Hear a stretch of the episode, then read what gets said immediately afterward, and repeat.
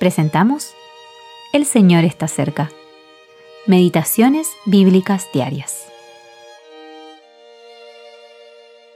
Meditación para el día 20 de octubre de 2023. Trajeron el pollino a Jesús y echaron sobre él sus mantos y se sentó sobre él. Y los que iban delante y los que venían detrás daban voces, diciendo, Hosana, bendito el que viene en el nombre del Señor. Marcos capítulo 11, versículos 7 y 9. Cristo tiene derechos sobre nosotros los creyentes. La historia del pollino que fue desatado y se convirtió en el medio de transporte personal del Señor es un incentivo para que hoy permitamos que Cristo tenga derechos legítimos sobre nosotros durante el tiempo de su rechazo. Jesús se sentó sobre un pollino en el que nunca nadie se había sentado, y el pollino se sometió a él y lo llevó. Del mismo modo, nosotros estamos llamados a llevarlo y dar testimonio de él.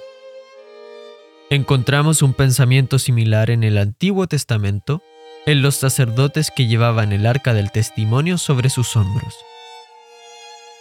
En la época de la gracia, Cristo sigue siendo rechazado, aunque ya posee toda potestad en el cielo y en la tierra. Mateo 28, 18 y Primera de Pedro 3, 22. Sin embargo, no impone estos derechos universalmente en la actualidad, pero llegará el momento en que toda rodilla estará obligada a doblarse delante de Él. Filipenses 2, 10 al 11. Hoy, Él desea que nuestro amor responda al suyo, como sucedió en la casa de Betania, cuando María ungió su cabeza y sus pies. Marcos 14, 3. Tal fue la actitud de Saulo de Tarso después de ver, al igual que Bartimeo, que Jesús es realmente el Mesías rechazado.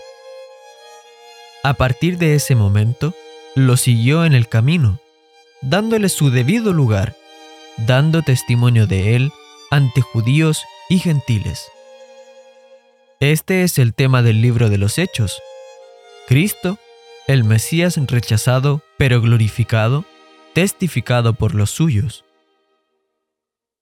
Hoy, este reto es puesto ante nosotros. Seamos instrumentos útiles para el uso del Maestro. Llegará el momento, según el Salmo 118, en que Israel como nación dirá, Bendito el que viene en el nombre del Señor. Como nación lo han rechazado hasta ahora, pero entonces lo confesarán como su Salvador y Mesías. Mientras tanto hay un remanente, ilustrado en el pollino desatado, de creyentes tomados de entre judíos y gentiles que ya lo reconocen como tal. Alfred E. Bauter